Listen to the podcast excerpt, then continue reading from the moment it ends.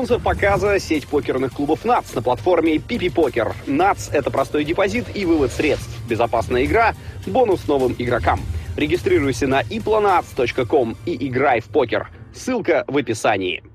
Всем привет, друзья! Это подкаст «Жизнь как покер». Меня зовут Павел Занозин. Давненько у нас не было профессиональных покеристов. Не людей э, из мира около покера, не стримеров, а вот тех, кто э, играет давно и знает, как это делать. И сегодня у нас в гостях 19-й в рейтинге Russia All Time Money List на Хэндон Моби. Человек, э, золотой портрет которого украшает казино в Сочи после его победы в Пати Покер Миллионс 2017 года на миллион долларов.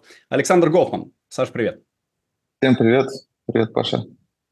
Ты так удивился, не знал, что ты в двадцатке лучших за российскую? А был, честно сказать, э, давно как бы не смотрел. Я помню, что я был там где-то, но в последние годы это как-то, не знаю, потеряло прям такую важность, что ли, или как-то это ачивкой какой-то. Не знаю, стал меньше вообще везде ездить и за, за всем меньше как-то следить. Поэтому я на самом деле не знал, какое там место. Вот. 19 звучит круто. Да, звучит круто, действительно. Как будто было, как будто было больше. Не знаю. Наверняка, наверняка, когда ты выиграл тот самый миллион, я думаю, что это был резкий рывок. Очень, э, ну, это уже было довольно давно, с тех пор многое, наверное, в твоей жизни поменялось. Ты сейчас в Америке находишься, правильно? Да, я сейчас нахожусь в Америке, во Флориде. И жизнь реально очень круто поменялась. Причем не один раз за, за, за это время. А, вот. И сейчас э, интересный этап в жизни, потому что, приехав э, в Америку, ну, пытался найти способ, э, как остаться, легализоваться. Все-таки Америка это была моя какая-то не детская, скажем, а по-покерному детская мечта. Когда я сидел, знаешь, э, у себя дома, в квартире в Екатеринбурге на ЖБИ, зимними холодными ночами, и знал расписание всех фриролов, на каких покерумах, какие там турнирчики по одному доллару с рибаями. И параллельно с этим сидишь, смотришь э, видосики, я помню, еще ВКонтакте были с мировой серии, с, э, вот эти эпизоды World Series of Poker, Main Event. Вот, ты смотришь и представляешь, что ты мечтаешь, это как-то не, далекое какое-то, какие-то люди там играют на десятки, сотни тысяч долларов, что-то там разыгрывают, и ты на это смотришь, как бы это тебя немножко будоражит, волнует, но было понимание, что это вот, ну, там недосягаемое не, не что-то.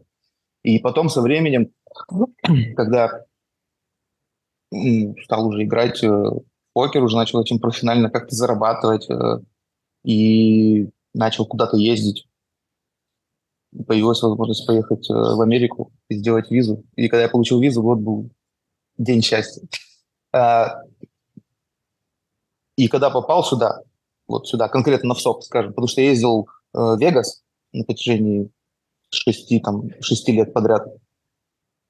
И приехав в Вегас, я думал, что ну, я приеду, я там потеряюсь, меня там съедят эти акулы, они там я там что-то понимаю, но они же там всю жизнь в это играют. И приехав, я понял, что насколько все далеко, насколько люди, ну, очень плохо как играют и понимают, и вообще нету понимания, просто люди играют, как я начал играть в 2008 году, ну вот, типа на том же уровне. Ну, понятно, почему Америка отстала, и «Черная пятница», и все эти э, известные движухи, которые были в прошлом. И потом я здесь не был 4 года. После того, как закончилась э, моя вторая виза, я здесь не был 4 года. И спустя 4 года вернулся вот в этом году.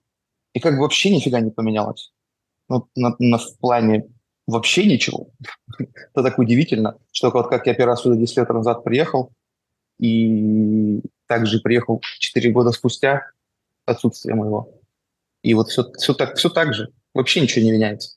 И когда-то у меня было такое, что поездить по разным городам Америки, покер, покер и не только покер, э, попутешествовать, поиграть в разных там, соп-серкет, которые ездят по разным штатам и так далее.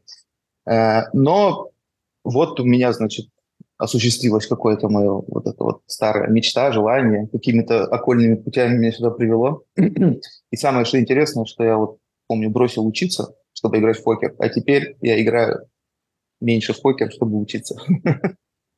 Вот, и это, это очень, да, интересная штука, потому что э, когда я сюда приехал и начал искать поводы, не поводы, возможности для легализации, э, на самом деле немного их э, в Америке. Не знаю, знаешь ли ты или не знаешь. Ну, примерно. Ну, вот, да. И вот как один из вариантов э, пойти учиться. Э, получить студенческую визу, получить студенческий статус уже как бы здесь. Э, уже есть примеры, кто так делал э, из моих э, приятелей в Вегасе там живет. Я у него проконсультировался и пошел как бы этим же способом. То есть отправил документы в миграционку, выбрал языковую школу, на которую я пойду как бы учиться для начала, чтобы английский свой подтянуть. Они тебе меняют статус, и ты как бы должен учиться. И вот я сейчас между двумя городами как бы курсирую во Флориде. Половину времени тут, половину времени там. Половину учусь, половину там, покер играю и отдыхаю. Э, Учишься просто э, язык изучаешь или уже да. на Нет, пока только язык. Круто. Английский. Э, да. И сколько это стоит? Стоит, ну, в общем, школа обходится где-то 500 долларов в месяц. То есть 6 тысяч в год примерно, да? Ну да, да. Вроде бы не выглядит много. Не выглядит много, если ты как бы просто имея этот статус. Вот ты, допустим, контракт я на год со школой заключил, я потом его могу продлевать. Я могу перевестись в другую школу, в другой ста, в этот э, штат, например. Может, я захочу испанский учить, например. И то есть такие варианты и возможности существуют. То есть можно... Люди, есть примеры, которые много лет живут э, в Америке легально, ну, вот с этим статусом. То есть переводятся, учатся, и это как бы нормально. Но для этого нужно было сначала туда приехать. То есть эту визу нельзя получить изначально. Нет, эту визу можно получить э, из, э, ну, понятно, не из России, в смысле, для, для россиян можешь податься не на туристическую B1, B2, а на F1 студенческую. Но тебе нужно до этого сконтачиться со школой. Ну, сейчас это вообще не проблема, сейчас очень много даже помогаторов всяких, которые там помогают со всеми этими штуками, связываются со школой и так далее. И даже с нулевым уровнем языка можно как бы поехать. И это очень хороший шанс для того, чтобы, во-первых, подтянуть, выучить язык, потому что там тебе методика. А, конечно, не очень, как бы, там, не сильно заинтересованы, чтобы тебе, как бы, по, по максимуму дать знания и так далее, пока ты, вот, если тебе что-то непонятно, пока ты, если ты не спросишь, тебе не объяснят. Вот так. То есть они будут продолжать. А, ну, у меня вечерняя группа, все, все равно все подуставшие, как бы, печь уже, знаешь, такое. Вот. А податься, на податься на визу можно в любом как бы консульстве, ты подаешься, что хочешь учиться, э, договариваешься со школой, они тебе выдают специальную справку, называется I-20. Она. Вот это важная штука, письмо со школы, что они готовы тебя принять. Mm-hmm. Тебе нужно доказать, что у тебя там есть деньги на, на этот год обучения. Вот. Каким-то образом это показать, что у тебя есть эти деньги. Либо спонсорское письмо от того, у кого есть грин-карта. Mm-hmm. Ну, тоже с звучит, звучит как э, вообще беспроигрышный вариант. Интересно, почему все так не делают? Ну, во-первых, ты как бы студенческий статус э, поддерживать э, тебе нужно учиться 18 часов в неделю и посещать обязательно. То есть, как бы самое главное, вот ходить, посещать школу. Не пропускать, это все нормально. Ну, там еще тесты, как понятно, сдавать, но ты же тоже не, не приходишь на уроках и не сидишь в телефоне или в стену, как бы тупишь. Ты все равно, ну, ты пришел все равно как бы за знание, ты платишь деньги, и все равно ты этого что-то как бы должен получить. Поэтому это не то, что ты совсем время теряешь. То есть это 4 Правильно. часа в день примерно? 4,5, да. да, да. 4, 4 дня в неделю по 4,5 часа в день. 18 часов это входит вместе с перерывами. То есть как бы занятия у меня начинаются в 5.30 вечера, заканчиваются там без 15 и 10. Ну, короче, в районе 10 вечера. Mm-hmm. Вот так. Там два перерыва еще есть, поэтому... И вот 4 дня недельный понедельник, вторник, среда, четверг. И 3 дня у тебя как бы спокойно.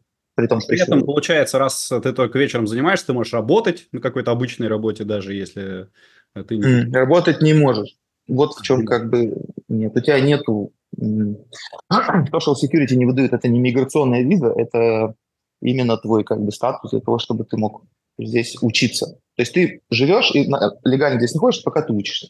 Все, остается... Работать ты не можешь. Как раз это для наших э, людей, в общем, Ну да, да. Для тех, кто да. играет. Друзья, хочу познакомить вас с МТТ-фондом SV School. В чем же его преимущество? 100% рейкбека фонд отдает своим игрокам. Это около 1000 долларов дополнительного дохода без каких-либо вложений для игрока средних лимитов. В SV School нет кабальных контрактов, здесь не заставляют играть от 3 до 5 тысяч турниров во что бы то ни стало. Выплаты в фонде SV School производятся по запросу в любой день, не нужно ждать какой-то конкретной даты.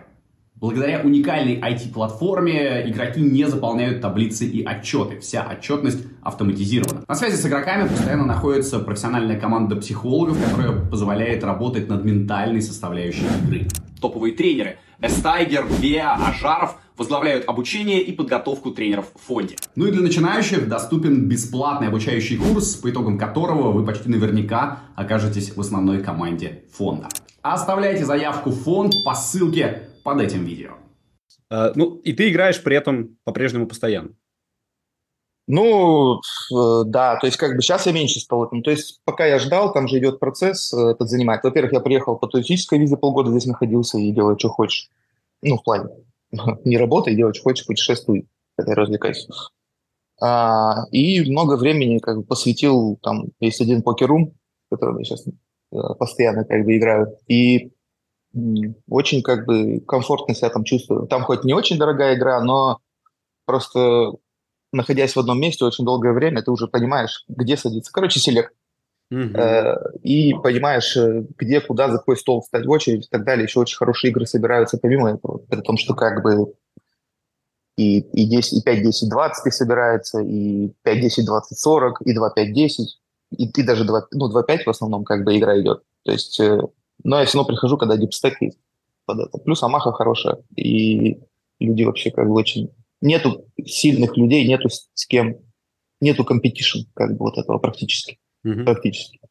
То есть, условно, если я буду играть в каком-нибудь э, в Майами, в Hard Rock е, вот в этом казино, или я в Тампу ездил играть, очень тайтовая игра, очень как бы она такая пассивная, очень, ну, прямо надо сидеть там что-то там вы, в это, выковыривать там, прям потихоньку. Оно того как бы не стоит. То есть доллар в час намного, намного меньше, когда ты селектишь, ну, очевидно. Угу. Поэтому вот езжу, у меня там час сорок как бы на дорогу получается. То есть сейчас кэш твоя основная игра? Да, да. Иногда как бы, но все равно турниры, турниры, они внутри меня где-то засели какой-то какой-то даже не знаю, как это объяснить и передать, но вот э, присутствует у меня все, все еще тяга к этим турнирам, э, при том, что ты съездишь, сыграешь там серию, да, там пару турниров отыграешь, тебе надают как бы за две щеки, как обычно, ты вспоминаешь, такой, да нет, вообще все, да я к тебе в норку, мне спокойно, вот я тут приехал, загрузил там 5-10, не знаю сколько тысяч, например, а вместо этого и потерял там неделю. И за это время засадил 10 тысяч, а мог бы какие-нибудь какие 5, 6 или 10 те же самые нажить, то есть вдвойне получается. И уже как бы меняется в этом плане. Хочется уже как-то, ну, при, приземлиться. У тебя, у тебя в июне был хороший достаточно результат. Ты выиграл турнир Venetian по 1600 долларов. Было, да, это в Вегасе, это по приезду. Вот спустя как раз 4 года отсутствия я вернулся и типа, доехал. Очень было прикольно. Но на самом деле э, все же понимают, что мы ездим на все эти серии, как бы продаем доли, э, меняемся, есть еще загрузка. Поэтому, знаешь, эти 150 тысяч, которые тебе там даются, о, ты выиграл 150 тысяч, нифига ты это, а как бы расходы, извините. В Америке настолько поднялись цены, что я офигел, потому что я приехал сюда, как я вообще сюда попал? Я приехал из Дубая. То есть, когда началась война, прямо перед началом войны, за полтора, наверное, где-то месяца, примерно так. А, уехал в Дубай попробовать на пару месяцев, как бы. То есть еще до февраля? Там, до февраля, да. То есть это был ноябрь, по-моему. Вот, до февраля, получается, за полтора месяца где-то, да. Уехал и уже не вернулся. Соответственно, остался в, э, в Дубае, полтора года там прожил. И с... понятно, что там игра ну, по катранам андерграундная, и, и ночная жизнь, а ты опять вернулся в какую-то эту прям сложно, короче, так жить и mm-hmm. чувствовать себя счастливым, полезным и так далее. Ну, это все отбирает. Плюс, плюс все-таки это андерграунд. И все которые там происходят, это, ну, хуже, чем когда когда-то было в Москве. То есть, условно говоря, в Москве, если ты прешь на какую-то катку, тебя кто-то позвал, ну, сколько вероятность, что тебе пихнут процентов? Как ты оцениваешь примерно? Смотря кто позвал, если проверено. Не, не, ну вот типа, вот как бы твой знакомый приятель такой, вот ты в покер играешь, о, пойдем с нами поиграем, мы играем в покер. Какая вероятность, вот типа рандомного человека, что тебе, что будет честная игра? Я верю в людей, поэтому я считаю, что не очень большая. Э, если а, это действительно знакомый, с которым мы играем в покер. Ну, то есть, э, мне кажется, что... Э, не, ну как бы я имею в виду просто люди, вот... Люди скорее вот, хорошие, общем. чем плохие. Но, наверное, это не совсем так. Вот, вот я тоже, короче, был таким романтиком и очень любвеобильным как бы человеком, который в людях очень растворялся. Это вот такое, я люблю людей, люблю как бы что-то вот помогать и все такое, но э, не, нельзя ожидать, что ты как бы взамен то же самое получишь. Часто очень ты получишь в ответ как бы ну, обратно. То есть ты сейчас немножечко ожесточился? Ну, как бы зачерствился за немножко, даже я бы еще, знаешь, какое слово подобрал сюда. Вот я раньше был какой-то нереальный экстраверт, мне было плохо без людей, без общения, я себя как бы очень плохо чувствовал. Я этим насыщался. А, а сейчас я как бы интровертировался, что ли. То есть мне этого много не надо. То есть мне сейчас важно свое место, свой какой-то уголок, свое личное пространство и не знаю, как это объяснить. Как это повлияло отношения мои, пан пандемия, потому что это все как бы началось, когда пандемия. И, и потом то, что происходило. Ну, тем более нас всех раскидало. Все-таки у нас была очень крутая покерная тусовка, в которой людей, друзей, покеристов, которые ездили на все серии. Большая группа у нас была и конфа, там, группа в Телеграме. А потом, как бы, когда это сошло на такое, вот сложно стало ездить. Ну, сначала пандемия, потом война, кто куда. И оно как-то... Плюс у нас там конфликт в группе состоялся, знаешь, из-за из одного человека, который был других взглядов, скажем так. Потому что в большинстве своем покеристы все-таки люди с критическим мышлением, пытаются составлять mm-hmm. свое видение, как бы, ну, люди с, с как правильно сказать, с более, чуть более высоким, более высоким интеллектом, чем средним по поляне, скажем так. Слушай, ты знаешь, вот я за, за все это время, за эти два года в покерном мире, мне кажется, двух людей заметил, которые, очевидно, вот не так думают. Вот, вот, вот один из них там. Мне кажется, мне кажется, что мы его должны обсудить тоже в процессе обязательно, потому что это интересно. Но а, сначала давай по порядку. Э, ты сказал, что уехал в Дубай, там не очень игра. Да. А, то есть реально пихали там тебе? Ну, сто процентов пихали. Вот так скажу. Я не буду, я не знаю, как бы. Давай так, я скажу, что 99,9%, что мне пихали. Mm-hmm. Я не знаю, где, я не знаю, когда и точно, я не, не имен ничего. Но из того, что я знаю, из какой как бы информации мне стало там появляться в процессе, потому что с войной все переехали, все катки эти московские, каждый третий хочет открыть свою катку, каждый там четвертый хочет что-то сделать. Э, мерзко как бы это. Еще разные люди приезжали, потому что вся Москва, короче, переехала в Дубай, вся. Mm. То есть раньше... Там игра там была в основном, в основном между нашими тоже.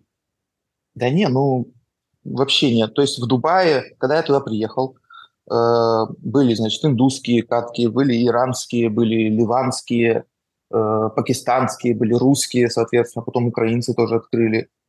Ну, много, но все намешаны как бы. В Дубае же нету как бы местного населения. Ну как? Местного населения 10% всего в Дубае. То есть 90% это те, кто понаехали. И, а те, кто понаехали, соответственно, это вот в основном это индусы, пакистанцами, потому что тут рядом. Из арабского мира там как бы приезжают э, кто там, ливанцы рядом, иранцы, турки. Ну, короче, все, все едут, очень э, намешано. Но везде свои как бы приколы и правила. Дубайская катка, она да, очень своеобразная. И там очень определенные есть э, моменты, тонкости и правила, которые все соблюдают. И некоторые из них очень крутые. И если у вас есть своя катка, вы можете их туда к себе применить. Например, э, у них есть каждые два часа э, так называемый карт seat, типа они меняются местами, то есть все вытягивают карту и меняются местами каждые два часа, то есть смена позиций. Это прикольно, это, это может э, придать новому какой-то импульс игре. вообще поменять там тактику, стратегию, вообще перемешать все. Потом, например, в Холдем они играют, есть такая игра Chase the Button называется, когда человек, кто на button е ставит, например, вы играете 50-100 блайнд, и на button ставит человек там либо 100, либо 200, неважно, ну как договариваются. И вот каждый, кто на button е ставит, и это как джекпот нарастает на этом button е, mm. э, до тех пор, пока малый блайнд не выиграет банк. Вот тот, кто на малом блайнде в раздаче, вот тот, кто выигрывает банк, неважно как, забирает себе банк, он забирает этот джекпот. И все потом начинают как бы за это бодаться, сражаться, потому что, ну, тут как бы поставили 200-400, а потом круг проходит, а второй малый блайнд, с малого блайнда же тяжелее как бы раздачу выиграть.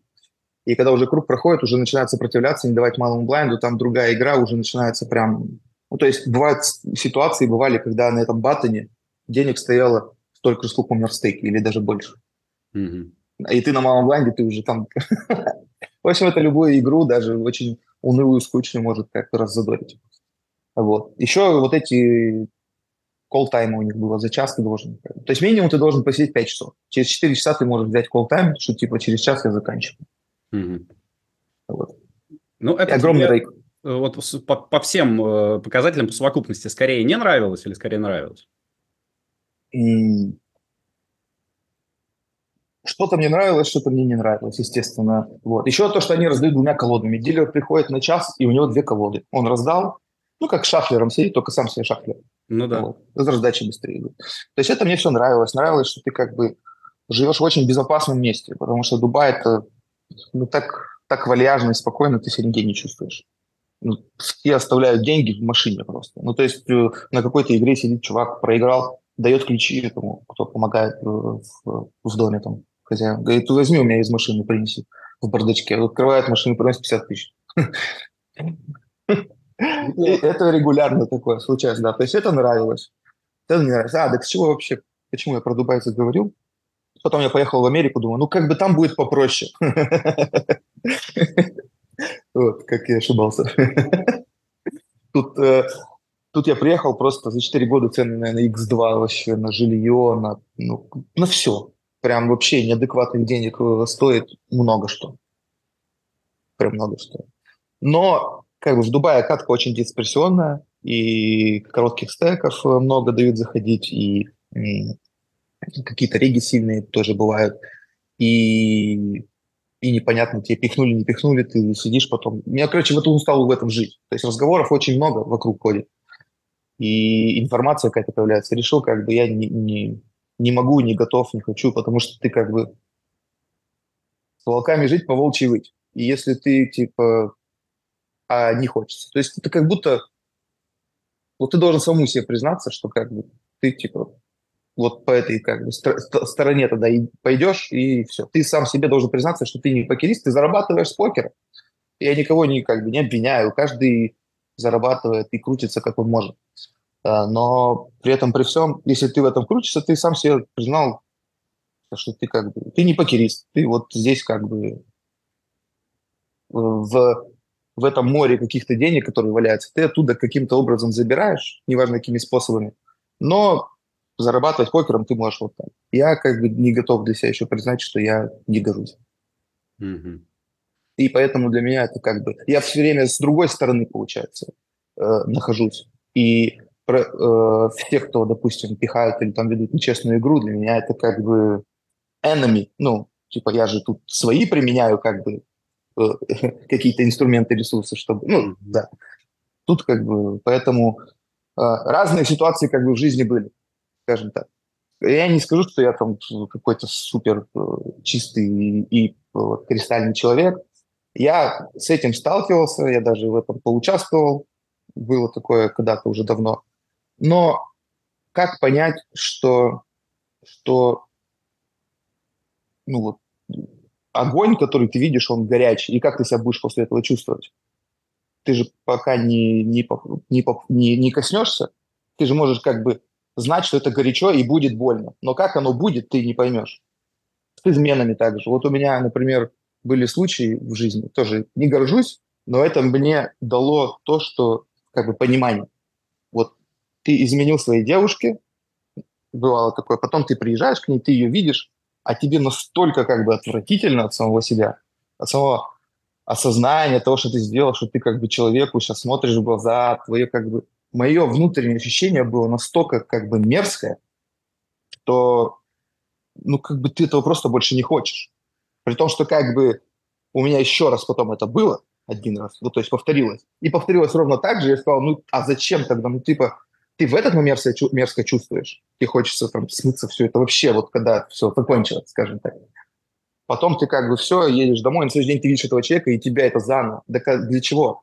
И начинаешь потом думать, а если со мной так поступят? Как бы, и ты вот на себя привык проецировать, и пытаюсь как бы... То есть это как бы наши уроки. И вот, соответственно, когда я поучаствовал в нечто подобное, Можешь и после этого... Чуть, как чуть бы, подробнее рассказать, или это не очень хорошо будет?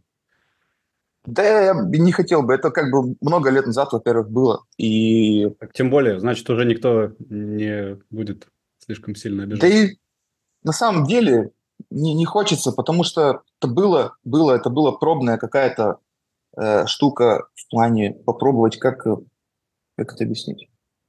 Вот есть люди, которые э, пытаются на шансе играть, но они не понимают в покере. Так?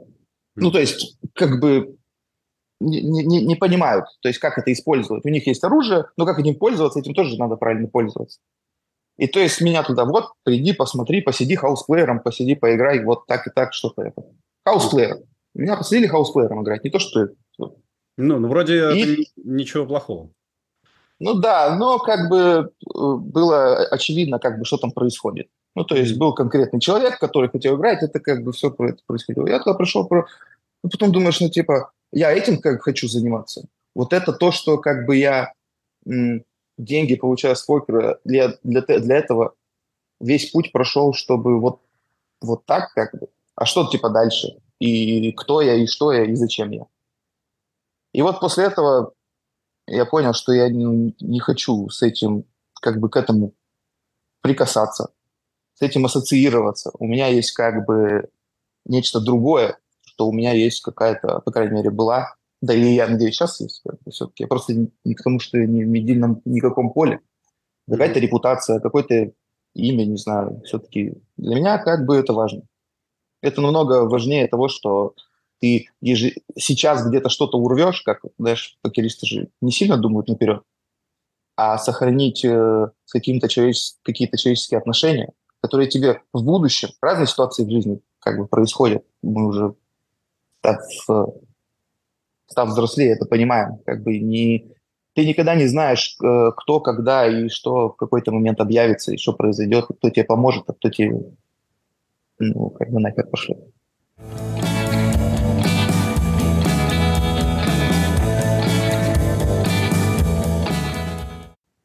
Интересно у нас разговор пошел. Честно говоря, знаешь, столько сразу там где-то ветвей, по которым хочется пойти э, внутри. Но э, скажи, пожалуйста, в Америке сейчас ты один живешь или с кем-то? Нет, я приехал сюда с своей девушкой, уже с невестой. Она из Украины. Она приехала да, по программе U4U. Э, то есть она здесь официально имеет э, social security number, она имеет э, разрешение на работу. Единственное, что сейчас надо получить лицензию, вот она ходит учиться. Угу. И вы вместе сколько? Так, вместе. Вместе мы почти 4 года, у нас там был перерыв на один год. Угу. Вот. Вот. И сейчас здесь э, произошло как бы событие, мы уехали там с друзьями в, в Огайо, Кливленд, город. У нас э, мой друг здесь в Ливане живет. Вот, и у него там брат, у него 8 детей, мы поехали туда, а я заранее подготовился, купил кольцо и сделал предложение, да, так что вот. Поздравляю. Ждем события. Сейчас ждем, когда мама визу сделает, чтобы приехать, хоть она хочет свадьбу быть. Ты из России, она из Украины, боже, просто мечта да. какая-то. Как, У как меня еще есть, э, знаешь, как э, супер затея идея. Потому что у меня, значит, здесь друг, э, ливанец, который живет э, в Майамской области, я так это называю. Вот, при Майами. Да. А есть, а есть еще один друг из Израиля, который прям в Майами живет. И вот у меня будет э, русско-украинско-ливанско-израильская, типа, движуха. Вот. Свадьба такая, мощная. Ну, типа, да, да, да. Слушай, э, я в июле 22 года был на свадьбе своего друга в Германии. Э, кстати, удивительно, ты на него очень похож. Я вот, я вот сейчас слушаю, прям как будто вот как будто мой друг говорит, и выглядишь даже так. В общем, он живет в Германии с 13 лет, уже 20 лет. Вот, и у него свадьба была с девочкой, которая э, из Таджикистана в Германию переехала, тоже с русскими корнями, но э, по-русски плоховато говорит, то, что в детстве переехал совсем. И, в общем, на этой свадьбе были тоже, значит, евреи, немцы, какие-то поляки, русские, кто угодно, все. Угу. Я никогда не чувствовал такого единения. Это вот уже полгода было, как, э, как шла война. Это было тревожно, потому что ну, вот мы туда добрались там еле-еле с какими-то большими проблемами, и там было так хорошо. Прям, я, я сейчас вспоминаю, это было уже полтора года назад, но настолько правильно. То есть, ну, за год до этого да. мы не задумались, что, типа, ну, что такого, да, вот на свадьбе гуляем у друзей. А когда все поменялось, так больше, больше этому внимания, конечно, уделяешь. Этим да, желаю, мелочам. Все получилось. Это спасибо, спасибо. Круто. А, не знаю, стоит ли куда-то вглубь копать, раз у тебя сейчас уже там э, не Да можно, я не против. А, просто, ну, э, давай, человек, про которого мы говорили, это трутейлер или нет? Не-не-не-не-не-не-не-не, не, не про того человека вообще. Все, я просто думал, что я, я как бы знаю двух, кто относительно за, это Трутеллер и Зая. Вот. Ну вот, не Трутеллер. Ну, ну, как бы Зая, Зая, ладно, хорошо. Вот, а Трутеллер э, новый парень твоей бывшей девушки. Да. Да, и тоже, тоже получается, да. что он, он тоже за. Э, во-первых, ну, вот э, с Дашей вы расстались, получается, сильно-сильно давно уже. Сколько уже лет? Четыре года? Да, да, да. Э, ты думал, что она может при такой вот ситуации, когда никто из нас не мог представить такую ситуацию, думать э, не так, как ты? Не понял, еще раз. Ну, то есть, насколько я понимаю, она э, ага. поддерживает Тимофея, его взгляд. А, так? Ну, слушай, я и вот про это я ничего тебе не могу сказать, потому что ну, я за этим не слежу. То есть э, Тимофей, мы с ним не знакомы. Мы никогда не были в одной как бы какой-то тусовке. Понимаешь, то есть он же немножко в других там крутится, скажем так. Ну вот. С Дашей мы после этого с ней и не общались, ну и неинтересно. В плане было, потому что ну, все уже свершилось. Поэтому и свершилось, как свершилось, и уже как у них своя жизнь, у меня своя. Поэтому о чем они думают, чем они занимаются, я, естественно, не в курсе. Класс. Тогда даже не буду развивать эту тему, потому что mm-hmm. я думал, что, может быть, это тоже каким-то образом влияло. Не, так это еще случилось до намного. Поэтому mm-hmm. очень, да. Это очень прям, да, какая-то из, из другой жизни история. Я, я сейчас, когда готовился, просто читал там и твои интервью, и ее. И она говорила, типа, вот там у нас свадьба, идем к этому, собираемся. То есть у вас был шанс, да, тоже пожениться? Был. Да, был. Было какой-то, да, был момент, когда казалось, что все, ну, типа, вот есть человек, с которым вот вы на одной волне, у вас какие-то одни шуточки, какие-то прикольчики.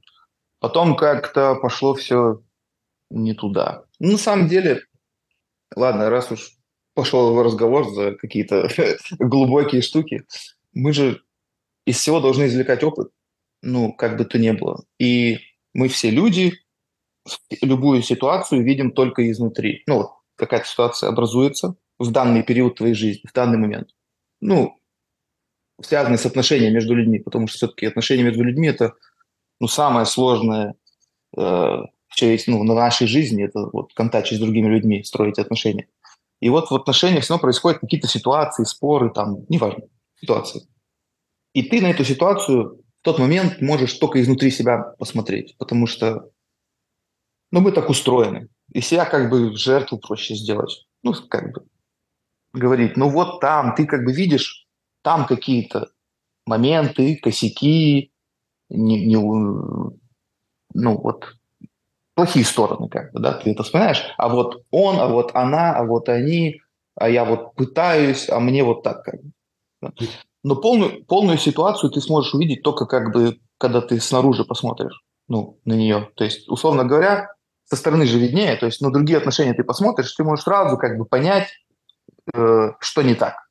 На свои ты так не можешь, но ты можешь спустя время, когда ты вот эту ситуацию эмоционально прожил, вот ты в ней находился какое-то время, потом проходит какое-то время. Почему говорят, время лечит? Потому что ты из этой ситуации эмоционально выходишь, она тебя больше не задевает, не трогает, ты в ней не живешь. И ты спустя какое-то время, там полгода, год, ты становишься другим человеком. Все равно, немножко, но другим. И ты, как бы обернувшись назад, уже можешь посмотреть на все, что как бы было и происходило, как бы со стороны, как бы на себя, на другого человека, потому что ты уже не тот. И ты эмоци... и эмоционально тебя не колышет. То есть ты уже можешь какие-то детали рассмотреть, которых ты не мог замечать, потому что ты вот отсюда смотрел, а сейчас ты вот как бы оттуда смотришь. Ну и как бы в связи с этим э, мне кажется, что когда у нас тогда начались эти проблемы, и было уже в какой-то момент понятно, что у этого нету будущего, как будто бы. Вот. Но ты пытаешься, что-то сражаешься, э, где-то обманываешь себя, где-то не хочешь остаться один, где-то. Короче, смесь, смесь как бы из всего. И еще это как бы проис... начало происходить после моего доезда. Вот прямо на следующий день, представляешь? У меня произошел самый крупный успех там, в жизни и так далее. И на следующий день у нас как бы начинается какая-то вот типа не знаю даже, как это описать. У нас как бы самая первая ссора и такая прямо жесткая, и все такое было. Она вот же тогда, тогда тоже заняла в этом турнире 15 место, довольно высоко было. Да, да. То есть да. вы... И у нас потом, да, мы пытались ачивку сделать, что мы там на финальный стол не попали, попытав попасть на финальный стол, типа, вместе. Потом в Сочи у нас была какая-то история, что мы попали за финальный стол, но он был неофициальный, и один из нас вылетел, и, короче, вот так, было близко. Ну, ну и а, а из-за чего итоге, ты, да. ты потом анализировал наверняка же? Из-за того, что она как-то тебе завидовала? Или почему? Ну вот это тоже было. То есть это как бы... Был, я не думаю, что это прямо тогда было, но были моменты, потому что у меня был там обстриг, как бы лютый, ну, после этого, скажем так. Не то, что прям лютый, но ты сам знаешь, когда ты выигрываешь, и ты на волне, у тебя и блефы проходят, и ты прав окажешься в многих ситуациях, и монеточки ты какие-то выигрываешь. Ну, ты уверенно себя чувствуешь, ты лучше играешь, тебе лучше заходит, и ты как бы это больше преимуществ имеешь вообще какое-то, непобедимым себя чувствуешь. А у нее был как раз даунстрик. Это очень сильно повлияло. Плюс мы начали как бы ездить от одного спонсора вместе. Mm-hmm. И мне казалось, что я правильно сделал. Ну, что помочь, при, притянуть ее, вот прикольно, мы вместе ездим. Э, человеку тоже как бы прикольно. Вот у него есть такая как бы пара, которая везде ездит, что-то там занимает какие-то места, что-то фоткаются как-то. Ну, и вообще мы такие как бы были веселые, движущие ну, наводили какую-то атмосферу везде, какие-то мафии, какие-то посиделки с друзьями и, и все подобное. Но в итоге это привело к тому, что турнирная жизнь, она не для всех. Вот так. Да и, и вообще девочкам... покерная жизнь, она не для всех, я думаю. Ну да, да. Но как бы все-таки в кэше ты можешь найти какую-то ну, приблизиться хотя бы к какой-то гармонии, как-то выстроить свой день, свою жизнь вообще как вот на таком, в такую плоскость вывести, что как бы тебя не, не колышет особо.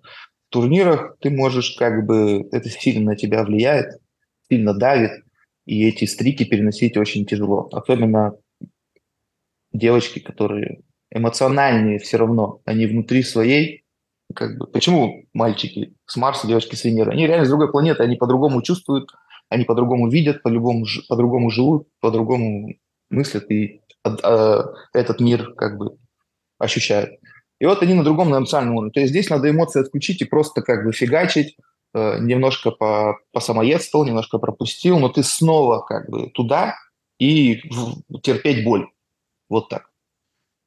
А когда тебя эта боль пронизывает и после, и на следующий день, и когда каждый следующий бэтбит тебя просто даже на ранней стадии в, в, в депрессию вгоняет, это как бы жестко. С этим не каждый сможет справиться. Поэтому я думаю, что это, был, это была как бы, наверное, ошибка. Наверное, я не знаю. Ну как, вот как это вот э, оценить? Ошибка, возможно. Не, не, при, не начни она тоже со мной ездить играть как бы эти турниры. Может, по-другому было бы. Я не знаю. Но случилось, как случилось. И потом мы из этого долго не могли выбраться. Это все затянулось. Мы уже расставались. Потом опять сошлись. Ну и в итоге получилось, как получилось. Можешь ли ты сейчас сказать, что два покериста в одной семье – это скорее плохо? И... Перебор? Да, перебор. Наверное, да. Не, не, хм. не, два покериста в одной семье – это слишком много. Один – это много. Я бы так сказал.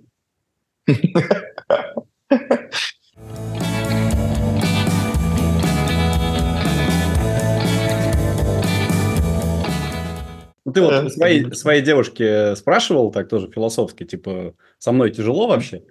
Тебе в этой жизни тяжело? Того, что я... А что, о чем мне спрашивать? Я знаю. Ну, в, цел, в целом, да. Я имею в виду именно из-за профессии, из-за покера. Потому что это все-таки влияет. Э, некая влияет. нестабильность, некая эмоциональная, э, все время такая синусоида, перепады. Ну, я, я сам играю, я, я понимаю прекрасно это. Да. Ну, во-первых, мы познакомились, э, она немножко из сферы покера, немножко. Но в покер она не умеет играть. Ну, она играла пару раз, как бы, там правила знает, но ее это не, не тянет, как бы, не колышет, у нее другое. У нас э, в плане отношений, знаешь, какая штука уникальнейшая? Мы никогда не ругаемся. У нас, ну, может, один раз, пару раз мы что-то там повздорили. Ну, причем не, на, не каких-то повышенных, там, ну, по какой-то, как бы, этой. И после этого мы рады, что мы повздорили. То есть, знаешь, как бы это Живые странное люди ощущение. Хотя бы еще, да? Да, да, что как бы настолько ровно, настолько спокойно, настолько все как бы no drama. В жизни нет драмы у меня вообще. И раньше, когда ты вот... Вот в чем прикол человеческих отношений? Все время какие-то козни, какие-то все время за спиной переговоры, разговоры про тебя, про других людей, про какие-то какие-то мутки, кто-то что-то, ты это, вот это, этому не говори, вот это Но все. точно не с тем, кого ты любишь, мне кажется, потому что это не, име... вообще, а с тем, кого ты любишь, ты хочешь быть абсолютно... Да, да, я согласен, но я имею в виду, я немножко другую мысль пытался сказать, что вот приехав в Дубай и втянувшись в ту тусовку, там же тоже много подноготного всякого кто-то где-то что-то скажет, глухими телефончиками это разошлось по другим играм, как бы, и про тебя уже как бы сказали одно, а услышали там, ну, глухие телефончики, сам знаешь. А, а сейчас этого нету в жизни. Никаких интриг, никаких скандалов, никаких расследований, ничего этого нету, как бы, и в этом кайф, с одной стороны. С другой стороны, недостаток социализации, как бы... Mm. Э, Должно быть скучновато, мне кажется. Да, есть такое, есть такое. Ну, во-первых, я себя объясняю, не объясняю, успокаиваю себя тем, что надеюсь, что это временно. Надеюсь, что хотя понимаю, что в ближайшее время ни хрена не закончится, и я не знаю, когда я смогу спокойно вернуться домой, встретиться со всеми, там, не знаю, в, Укра... в России или в Украину приехать, как я очень много раз был в Украине. Ну, то есть э, я летал прямыми рейсами в Киев, э, в Русь играть э, эти турниры. Было нереально крутое время. И Одесса, и, и Ялта. И, вот. Поэтому уверен, что это будет не скоро, к сожалению. Но я надеюсь, что все равно, все равно это закончится. И то, что я сейчас испытываю, это временно. И дал себе на это один год. Что если за год как бы нет ничего более постоянного, чем время, как бы временное. Правильно говорю? Так звучит. Нет ничего более постоянного, чем временно. Вот. Посмотрим, может, это временно как бы перейдет на, на, на постоянное, потому что пока что я не понимаю, как, э, как мне жить в этом обществе. То есть э, немножко у меня с этим проблемы сейчас, потому что сильно на разных полюсах мы ментально находимся.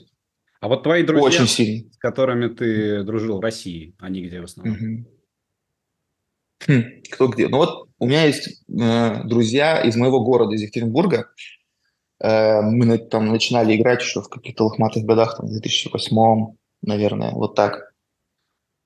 И в основном все как бы в Амаху ушли, и машисты очень крутые. И вот, получается, один сейчас, они уехали в Турцию, потом один вернулся в Россию, один уехал э, в Португалию, получил ВНЖ, один в Турции остался, сейчас куда-то свинтил, и один в Дубае. Вот, это те, кто из Екатеринбурга, вот мои первые покерные друзья, скажем так, и самые долгие, давнешние. А из покерной тусовки, с которыми вот начали мы по сериям ездить, и ну кто где. На самом деле, кто в Америке, кто в Дубае, кто в Таиланде, кто в, э, в Словении, в Словакии. Mm-hmm. Очень обширная теперь, кто в Мексике.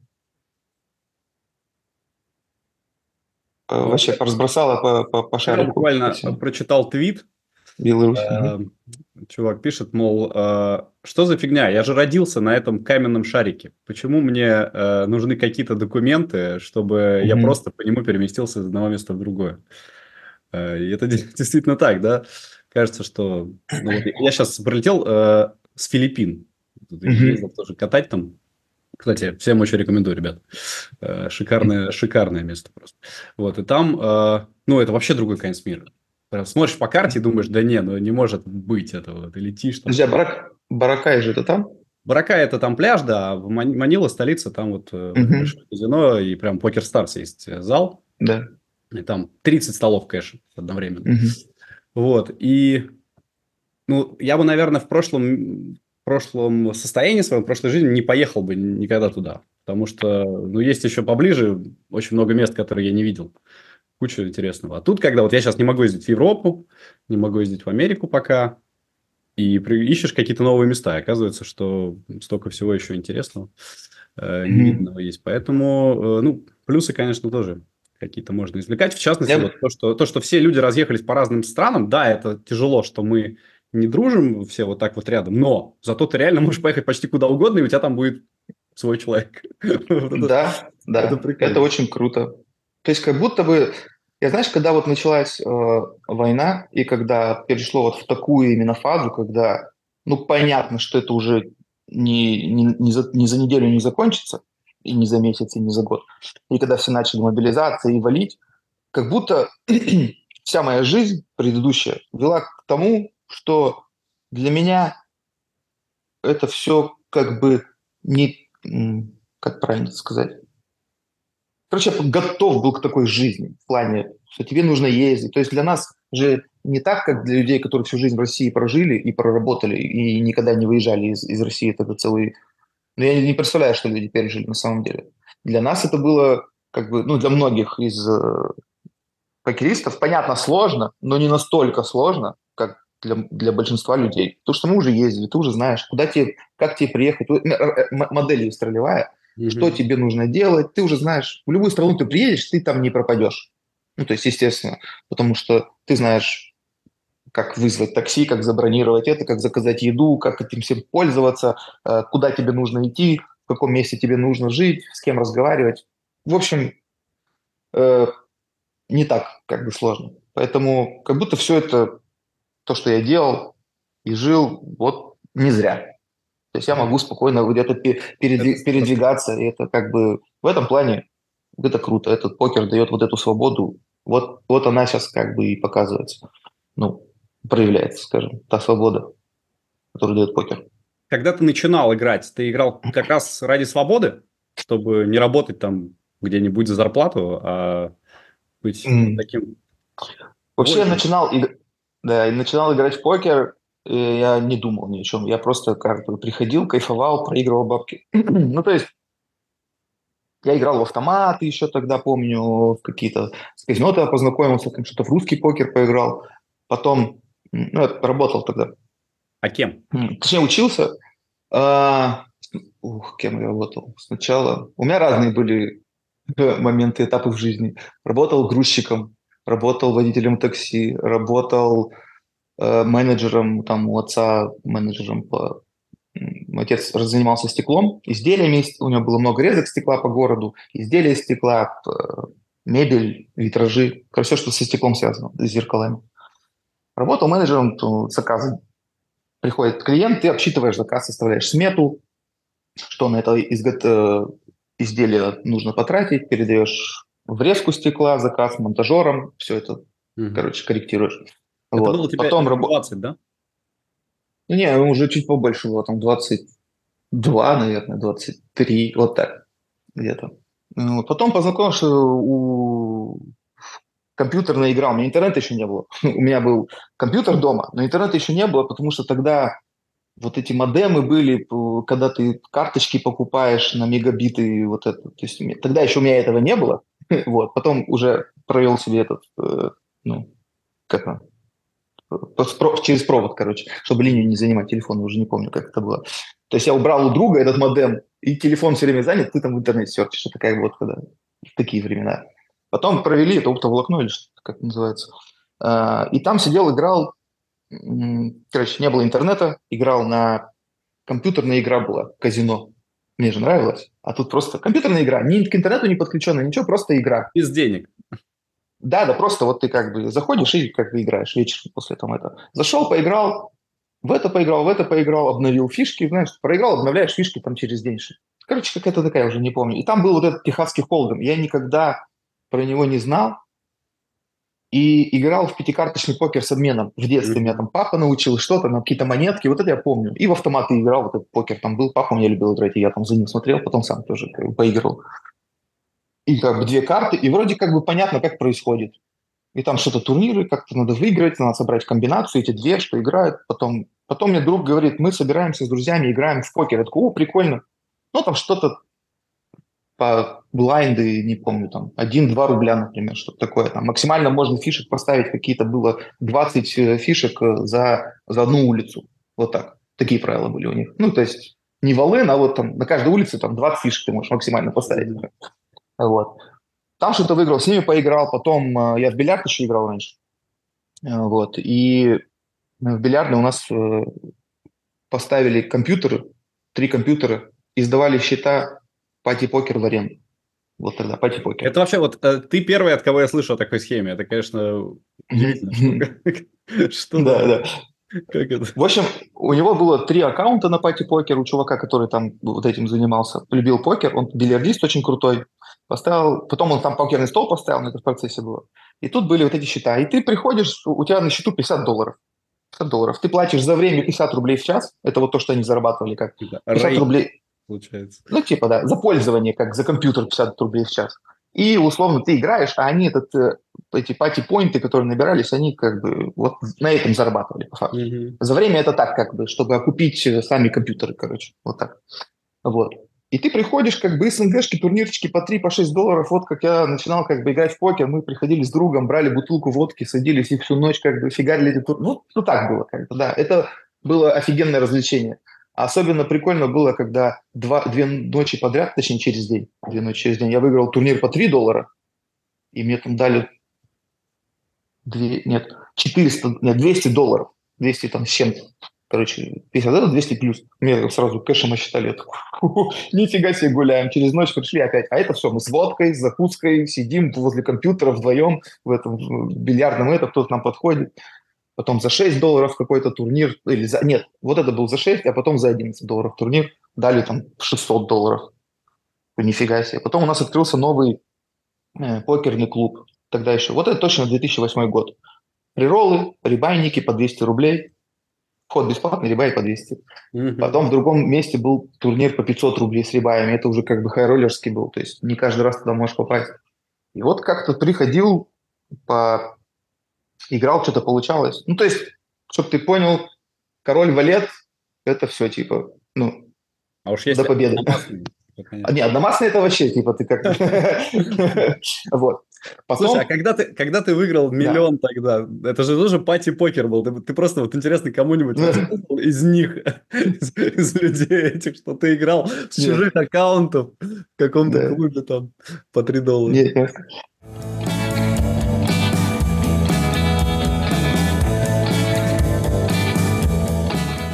Ну вот, кстати, э, как я именно начал играть в покер, это очень интересная история. Вот именно профессионально. Э, какой год уже не помню, не помню сейчас точно, наверное, 2009-2010, что-то такое. Не, в 2010 уже поехал, наверное, 2009. Я работал тогда м, торговым представителем по запчастям э, корейских э, иномарок, короче, машин. вот. И у меня была машина, я ездил по, значит, по точкам, развозил товар, записывал, что нужно, привозил, короче, ну, торговый представитель. И по субботам мы играли в футбол с друзьями. И в баню ходили. И после футбола мне э, звонит мой там друг, приятель давнешний, с которым мы брали в аренду бар. Представляешь, что еще такое было в жизни.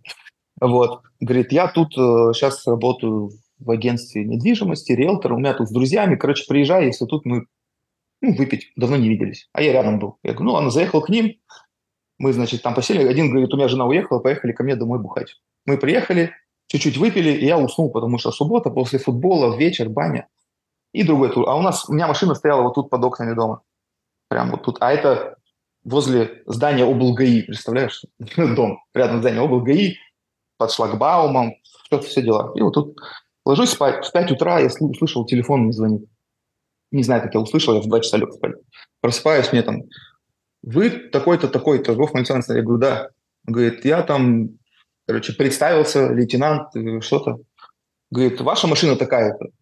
Говорю, моя. Говорит, где ваша машина? Я к окну, нет машины. Представляешь, нет машины. Вообще, вот она стояла, нету. Я такой, как, как ну, а с еще ты вообще не отображаешь. Мне говорят, вам знаком такой-то, такой-то. Я смотрю, а как бы вот был хозяин квартиры, мой друг, я и еще один их приятель. Его нету. Я говорю, как этого зовут, который свалился, ну, буржуя? Он говорит, вот так-то. Короче, в итоге этот что, он напился до чертиков. Хозяин ему говорит, оставайся, спи. Он говорит, не-не, я домой. У меня в куртке взял ключи от тачки. Пошел, в нее сел, завел, разобрался. Поехал. И его, значит, там на повороте, ну, прикинь, там время 5 или 6 утра. Ну, 5, наверное. Э, поворачивать, и там менты за ним. И у него свет не был включен, фары. Они его, типа, останавливают за то, что свет не включен. Он от них удирает по газам, они за ним, он там где-то от них удирает, не справился с управлением, на тормозах через два бордюра, в забор, короче, просто тачка, просто пол тачки нет, короче. Ну, то есть я ее продал в итоге за 120 тысяч рублей остатки. Hyundai Accent у меня был тогда. Он, он выбрал, побежал. он них а, побежал. Ну живой, живой. Он от них, то есть он как бы, получается, подвеска вся нахер и бочина, а с, как бы с правой стороны. А с левой, как бы, он от них побежал. Они, значит, за ним, его в наручники, позвонили и ждут меня. У него, короче, какая-то кость оказалась тонкая. Понял? Он из этих наручников выбрался и побежал. Они за ним уже по шапке ему надавали, и его, значит, когда я приехал, он к забору был пристегнут вот так вот, вот таким образом. Это просто капец. А я смотрю, мне не до него, я смотрю на свою машину, ну, ну Эту машину я взял в кредит на маму. Ну, то есть мы с мамой вместе взяли кредит, чтобы я работал, все это, короче, вот так. А этого чувака Чуть... ты видел первый раз в жизни, соответственно? Первый раз в жизни его видел. Вот. В итоге э, он, я из Екатеринбурга, он из Арамиля, из маленького города при, под, ну, по Свердловской области. Его потом отец приезжал со мной что-то качать. Они, значит, мне перевели на сберкнижку, на сберкнижку. Он мне перевел 40 тысяч рублей типа, что, ну, как бы перед судом показать, что вот он пытается платить, он говорит, забери свое заявление, мы тебе бабки отдадим. Я говорю, ну, так вы мне со мной рассчитайтесь, я заберу заявление. А я не мог забрать заявление, потому что не я его писал, его, ну, те, кто менты остановили, они на него заявление Стоила писали. машина тысяч, сколько, 400, наверное, какие-нибудь? Ну, да, максимум, то есть 380, 360, что-то такое. То есть, мне, то есть я ее продал там за 120, где-то 140, где-то такой порядок цен. Ну и 200 с чем-то, ну там надо было еще как бы Он там 40 тысяч что-то туда заплатил. Еще он фельдшер скорой помощи, этот чувак, представляешь, вообще, и подрабатывал в этом у них риэлтором. Ну, короче, вообще какая-то. Вот. В итоге был суд по административному делу, на котором ему признали вину, 50 э, тысяч штраф в пользу государства с рассрочкой на два года – а государство, это вся его ответственность. Как, как это типа это его, это его, это его ответственность, не уголовная, административная ответственность, это его штраф типа. Это понял? за то, что ну, он то есть, типа, в виде. Это его наказание. Да, и... да, да, да. А дальше мне нужно было ехать туда, в Арамиле, подавать в суд по гражданскому делу на взыскание этого всего, и там что-то отец. Короче, вот эта вся история, она так что-то длилась, мне там друг мой помогал, этот со мной приезжал, пытался качать права. Короче, я взял эти 40 тысяч рублей, мне перевел на сберкнижку. К тому времени уже покер-рум, покер-румы уже закрылись у нас э, в Екатеринбурге, то есть это было после то есть какой, 2000, наверное, 10 да, год? 10 10 да, 10 когда закрылись, но они начали открываться уже подпольно, эти mm-hmm. покерумы. Я уже пару раз ходил, меня там друг приводил в доли со мной, он знал, что я играю, я там СНГшки по 3 доллара там, играл, двухстоловые, очень много в то время. Короче, я пошел эти, взял эти 40 тысяч рублей со сберкнижки и пошел играть в покер. И с того момента я вот э, играю в покер, собственно. Да, это прекрасная история. Надо найти того человека и сказать ему спасибо. Возможно, возможно. Это просто кино, конечно. Ну да, реальное кино. Гнал машину, вау. Да, то есть э, вся наша жизнь на самом деле это стечение вот нереальных каких-то там обстоятельств, каких-то совпадений. Вот как жизнь появилась, это типа как бы куча каких-то случайностей вместе совпало, знаешь. И вот кем ты стал, это тоже по, по факту как бы сборная солянка из всех случайностей, там, и, которые с тобой произошли в, в жизни. Повезло или не повезло в какой-то тот или тот момент э, жизни ты оказался там или не там. Я думаю, что так. Ну вот этот ключевой момент с э, твоей большущей победой миллионом долларов, он э, многое поменял для тебя? Или ты остался тем же самым? М-м. Я бы не сказал, что много поменял. Во-первых, все омрачилось, на самом деле, то, что я тебе рассказывал. Там как бы на следующий день после победы у нас какая-то ссора произошла. Плюс я и деньги не сразу получил. Э, ну, это другая история. В итоге получил все нормально, но просто со временем. И как-то, знаешь, э, плюс не весь миллион же. Я думаю, что все как бы это знают и понимают. Э, но, тем не менее, дало какое-то не знаю. Мне это на самом деле, если честно, я вот сейчас вспоминаю, как это было, мне это принесло самую на тот момент большую депрессию в моей жизни. Потом, я объясню, почему. Я как бы копался в этом на самом деле. А, вот у меня была мечта, как я рассказывал, ты сидишь в Екатеринбурге зимой в квартире, играешь эти фрирольчики, по доллару турнирчики, смотришь репортажи Совсопа, как это было, и мечтаешь. И тут у тебя как бы оно сбывается. Точнее, вот, турнир, большой, ТВ-стол, миллион долларов, это же как бы мечта ну, любого покериста, который сидит и играет вот у себя дома. И вот оно произошло. Но на тот момент как бы я от этого не думаю, потому что я был весь в игре, ну вот прям вот это. А потом оно бах, как бы и закончилось. И ты идешь домой, мы выпили пиво, покурили кальян, легли спать. И на следующий день мы, я также проснулся просто. Ну как бы такой же день, как понимаешь, это как бы... Знаешь, знаешь, что об этом сказал Оскар Уайльд? Он сказал, что у человека есть две беды. Одна, когда он не добивается того, чего хочется, другая, когда добивается. Да, да, да, да, да. Ну, да. Я просто пытаюсь представить э, то, о чем ты говоришь. Ну, как бы не знаю, с миллионом долларов. Ну, мне кажется, это не, не финальная цель, потому что ну, есть угу. впереди еще да. все. Да? Но, но у меня в жизни был такой же момент, когда я тоже подумал, что типа, а что вообще теперь? О чем? Да. Я, я прокомментировал финал чемпионата мира по футболу в России. Mm, круто, круто. И это тоже было такое... Ну, да. э, ага. вот, вот этого точно уже не будет, и главное, больше ничего не, нельзя представить. Да, да, да.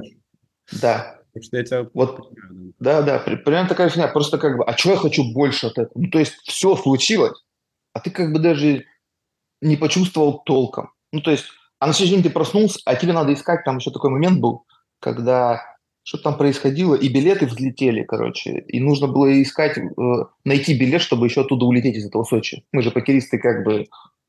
Ой, да я что, куплю one-way ticket, знаешь, у меня ну, да. как бы в, в, какой, в какой-то момент начал придерживаться, то есть я когда начал играть в покер и ездить по каким-то, у меня заранее высчитано, вы, ну, то есть забронировано в эти дни по расписанию, как я прилечу, потом, потом спустя годы я понял, что зачем, ты же свободен, ты же можешь one-way ticket ты купил, оттуда как бы закончится серия, там решишь, куда дальше. Ну, то есть не обязательно сразу домой ехать. Ну, куча всего есть, как можешь туда, можешь сюда. У меня так были по несколько месяцев вообще, то есть э, какие-то раунд-трипы через там э, Украина, Барселона, Кипр. Короче, вот, вот так. уехал на неделю, приехал через три месяца. В общем, Короче, тебя, тебе было грустновато, да, после этого? И... Да, вот я вот поймал нереальную какую-то вот внутри, и еще как бы с возрастом совпало, вот когда я, типа, я с своим отцом разговаривал по этому поводу, говорю, вот так и так, что, типа, дальше я как бы вообще не понимаю, мне уже ничего не интересно как бы. Ну, то есть ты в этот момент, у тебя все серо. Ну, то есть нету каких-то даже приколов, которые тебе раньше доставляли что-то, но тебе не, вообще ты не понимаешь, зачем ты дальше ходишь играть. Ты не понимаешь, зачем ты как бы просыпаешься, типа, у тебя все нормально, но ты от этого кайфовать не можешь. Типа, что за хрень вообще? В итоге, в итоге, ну, отец говорит, да, у меня тоже это было, тебе сейчас там 30, сколько, 3 было, там что-то такое, 34. Он говорит, возраст Христа. Я говорю, так что делать? Он такой, ну, подбухивай.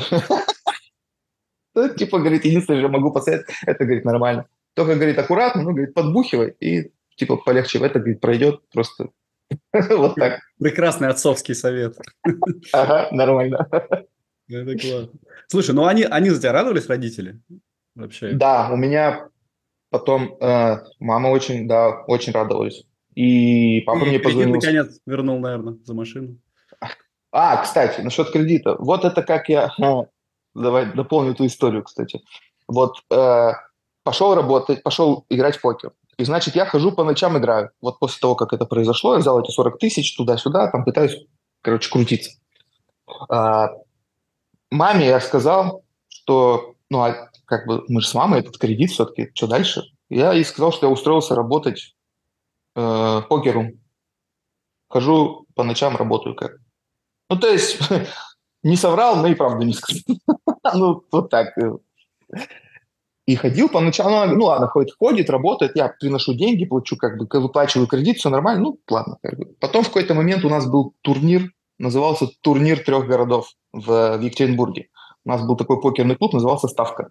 И он был в Екатеринбурге, в Челябинске и в Перми, по-моему, или в Тюмени.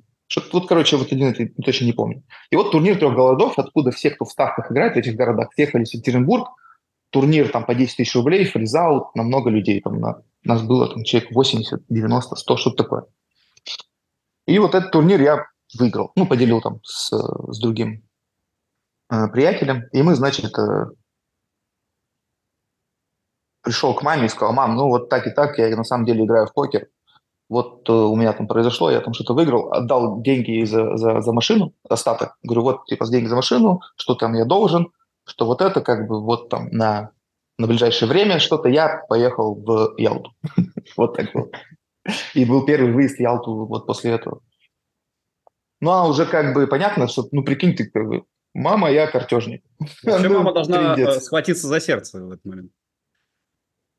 Ну, потом как бы, как получается, за это отдал. Она видит, что я как бы каким-то посерьезнее стал, как-то деньги появляться, я как-то к ним начал относиться, каким-то я, ну, чуть-чуть взрослее все-таки стал, знаешь, э, у меня там что-то как бы происходит, я не, не дома сижу без дела, не там, не слоняюсь по улицам, ничего там у кого-то занимаю, прошу. Ну, чем-то занимаю, она же там особо не понимает, как бы. Понятно, поначалу было там тяжело, но со временем как бы все нормально, я пытаюсь ей помогать, я езжу, я мир посмотрел в, в конце концов. Это ее слова. Он говорит, ну он хоть мир посмотрел, типа, что он бы тут в Екатеринбурге сидел, там, ну, в такси какими-то этими, может быть, где-то там что-то получилось, но это не факт. Понимаешь? И а тут, то есть в этом плане я не жалею, и в этом плане я рад. Единственное, что э, в покере мне не, не нравится, не нравится в покерной жизни, это то, что мы как бы ну, бесполезные мы как. вот. Мы, типа, что, мы, нас... что мы сделали для этого мира, да? Да, мы типа просто паразиты, как бы, которые присосались. То есть вот убери покер, и все, ничего в этом мире не поменяется. Никому плохо не будет, никто плакать не будет. Ну, то есть даже, может, лучше станет на самом деле. Ну, типа, деньги уходить у людей не будут, как бы, ну, что мне сказал поэтому мой тренер по этому поводу? Он сказал, что как раз когда он начал тренировать, он почувствовал свою нужность и полезность, потому что когда ты только играешь в покер, довольно сложно вот с, с этой вершиной пирамиды Маслоу приносить еще пользу какую-то. А когда ты еще тренируешь, то как бы да. Поэтому ну, да. я очень люблю, что э, я не только играю, но у меня есть и около покерная какая-то движуха. Ну, в частности, вот подкаст этот я считаю прям вообще большой пользой обществу. Друзья, если вы да. тоже считаете, пожалуйста, напишите, потому что я, например, ну, я не знал тебя. Я знал, что ты есть, но я, я не знал, какой mm-hmm. ты. И сейчас, и я думаю, что, кстати, очень многие еще люди также примерно не, не знали тебя. И сейчас я просто вот понимаю, что этот час с лишним разговора, он очень много даст людям, которые его посмотрят. И это... Ну, Вау. было бы круто. А если это кому-то что-то даст, давайте я еще какую-нибудь речь продвину. То, что я сейчас на самом деле верю и всем покеристам, потому что тебя же покеристы смотрят, все, кто в покер играют. Ну, или те, кто в основном. хотят стать покеристами, да. Или хотят стать покеристами. Так вот, если ты смотришь это, и ты покерист, и ты не пользуешься криптой, то shame on you. в наше время сидеть без крипты – это, ну, покеристу, по крайней мере, не знать, что это такое, как это работает, это ты не, не следуешь э, тому, как мир меняется, короче, за тенденциями, за изменениями. Вот поэтому тем наставлением. Я не говорю, что надо покупать и бежать все свои деньги вкладывать. Нет. Я имею в виду, как типа это работает. Это важно знать. Потому что э, ну, для меня как... Я, как ты видишь, не, не особо в, в медиаполе нахожусь. В какой-то момент мне стало это как бы от этого не очень прикольно. Ну, не знаю, выставлять на, на показ, это как бы не изнутри меня льется, знаешь, как бы вот... Э, у кого-то есть это как бы гармонично, они выкладывают, они в этом живут, пытаются... А мне как бы это, ну, типа, что я буду сейчас кому-то что-то там показывать, посмотрите на меня и что-то... Не знаю. Но при этом, при всем, вот Инстаграм – это же офигенный инструмент э, в, в руках ну, для бизнеса, для развития, для, для всего. Это офигенный инструмент. Хоть, мне, хоть для меня раньше всегда это было, что Инстаграм – это воплощение всего как бы самого плохого и злого, что есть в человечестве. Типа, посмотрите, как у меня, посмотрите, как я могу, пос, посмотрите, как я вам всем пизжу. вот, так скажем. Вот. Но можно этим не пользоваться, но понимать, как оно работает, ну, типа, наверное, важно, если ты делаешь бизнес какой-то, и в плане там маркетинга, рекламы или что-то, и не пользуешься Инстаграмом, ты отстаешь, правильно? Ну, типа, отстал от ну, жизни, ты в России не, сейчас не совсем так. Хотя вот буквально сегодня, сегодня в России случился некий сбой, и пару часов Инстаграма, также Твиттер и все остальное э, были э, доступны без VPN. Я почувствовал, вау, круто, оказывается, так можно. Но потом опять все вернулось на круги свои. Так вот, э, просто я имел в виду, что Инстаграм – это такое явление большое в мире, как бы, у человечества, да? Что как бы ты этот Инстаграм сейчас уже не выковырчишь никак вот из, из, из, из, из человечества, из культуры. Вот были всякие Pokemon Go, там спиннеры и так далее, знаешь, как бы тренды, которые все ходят, что-то делают, но оно как пришло, так и ушло в небытие. А вот такая фигня, как Инстаграм, вот типа вот он пришел, и остался навсегда и развился во что-то такое нереальное. И вот я считаю, что крипта – это такого же, э, такого же порядка явления, как Инстаграм, которое ты уже… Ты можешь от этого отбрыкиваться, отнекиваться, говорить, что это там сложно, ой, да я там уже это. Но тогда ты признаешь себя старым. Ну, то есть ты типа в этот момент стареешь, когда ты не, не, не в ногу со временем, короче, не идешь.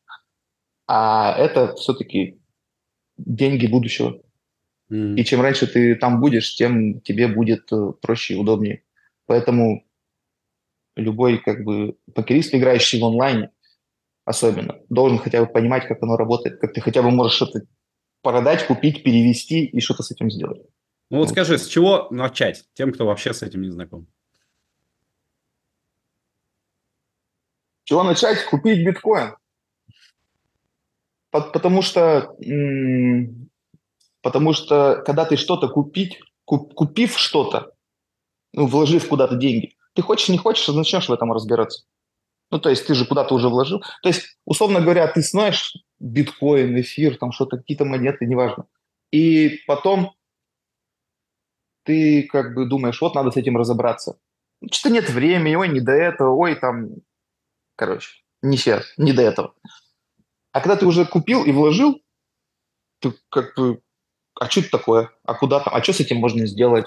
А куда там это? Ой, какие-то видосики интересные, ой, какие-то там, оказывается, ох, ни хрена, там целый мир. А там целый вообще, там такой мир, в котором можно Вот я с криптой прохожу сейчас как в покере проходил вначале. Очень интересно, когда ты немножко глубже. Не поверхностно, типа, купил-продал или подержал, ой, там это все, криптоскам, орать и э, считать убытки. Нет, ты как бы как, как э, инструмент для инвестирования офигенный, сохранения своих денег. Например. Когда ты, когда ты это самое простое. Первый биткоин. Первый биткоин купил.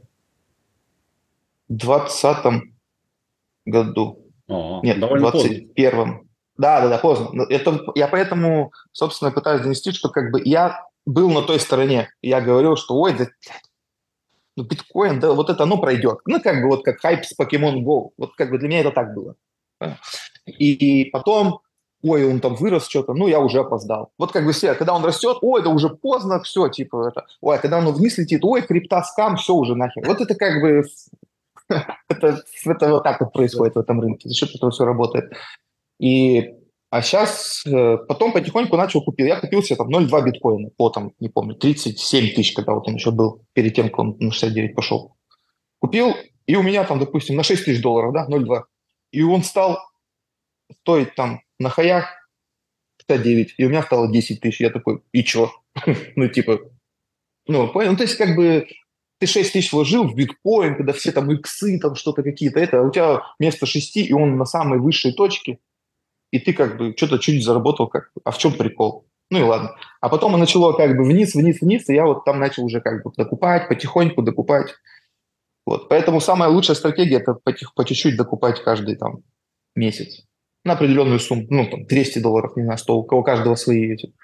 И ты докупаешь, откладываешь, и никогда их не трогаешь. Вот ты просто вот туда при любой цене вот так вот покупаешь, покупаешь, покупаешь, как инвестиция. 5% от профита, 200 долларов в месяц, в неделю, 100, неважно. И потом ты уже как бы хочешь, не захочешь, ты будешь в этом разбираться. Ну, как бы главное, что их не трогать как бы лет 4-5, например. Mm-hmm. Никогда. То есть туда ты добавляешь, оттуда никогда не берешь. Это единственная стратегия, которая пока как бы... Если ты не хочешь заморачиваться и ничего делать, это, как бы, единственная стратегия, которая как бы работает. Работала, по крайней мере.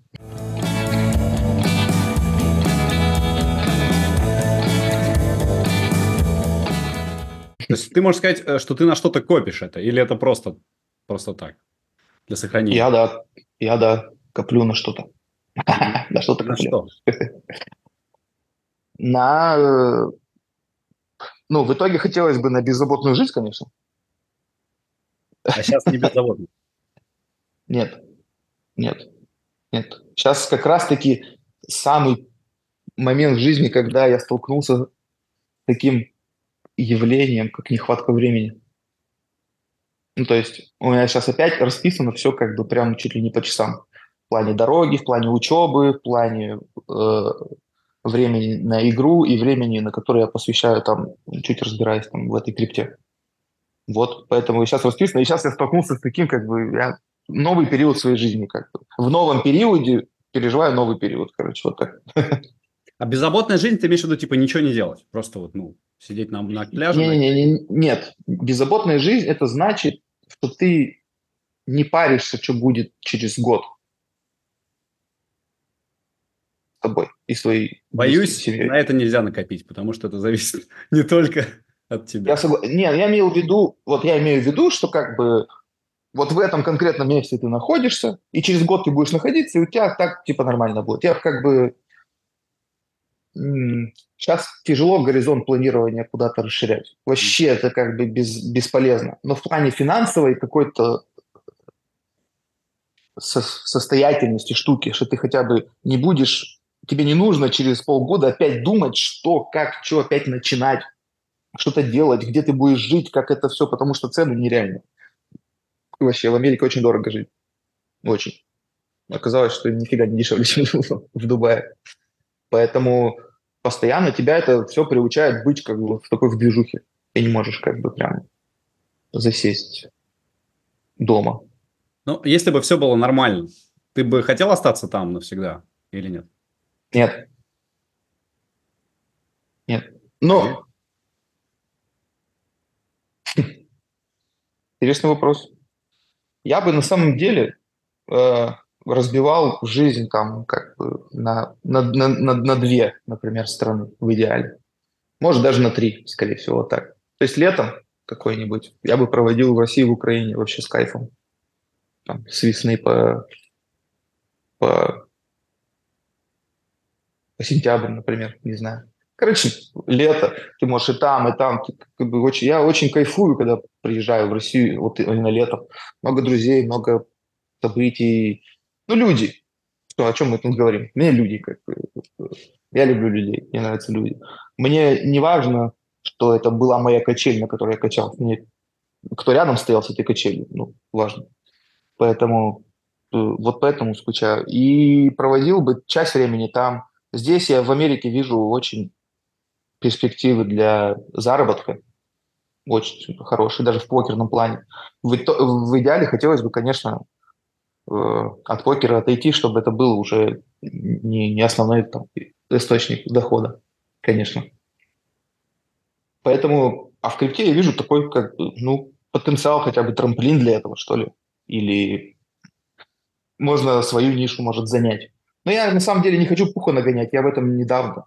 И почему я это говорю? Потому что я этим горю, я этим как бы туда чуть-чуть э, углубляюсь, как бы, скажем так. И, и поэтому меня это как бы вот, э, ну, горю всем, вы, вы смотрите. Понятно, тоже это не для всех.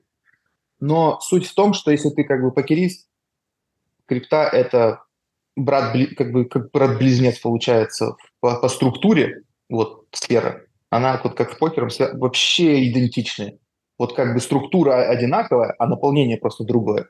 Ну вот, я не знаю, как это описать, но те, кто, те, кто там уже, наверное, понимают, о чем речь.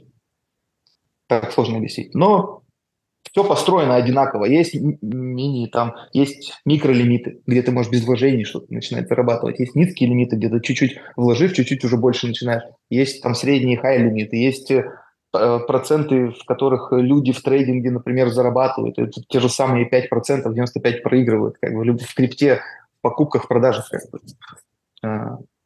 5% э, трейдеров в плюсе, 95% проигрывают. Незнакомая штука. Э, потом ты, ты играешь не против системы, ты у других людей. То есть тебе нужно быть выше, играть чуть лучше полян, чуть больше информации как бы обладать или чуть больше инструментов в своих руках иметь ну, как с холдом менеджером, как с, не знаю, там, что был покер-трекер, хэндон моп и, и что там раньше был. Вообще, вот это все было, давало тебе преимущество. Ну, здесь то же самое. Вообще один в один. Поэтому не страшно переходить, э, приходить в крипту после покера. Вообще не страшно, потому что как будто ты все это уже прошел, и тебе надо вот эти А на Б поменять как и все. А покер, ты сказал, не хотел бы, чтобы это было твоей деятельностью. Почему? Немножко уже поднадоело? Угу.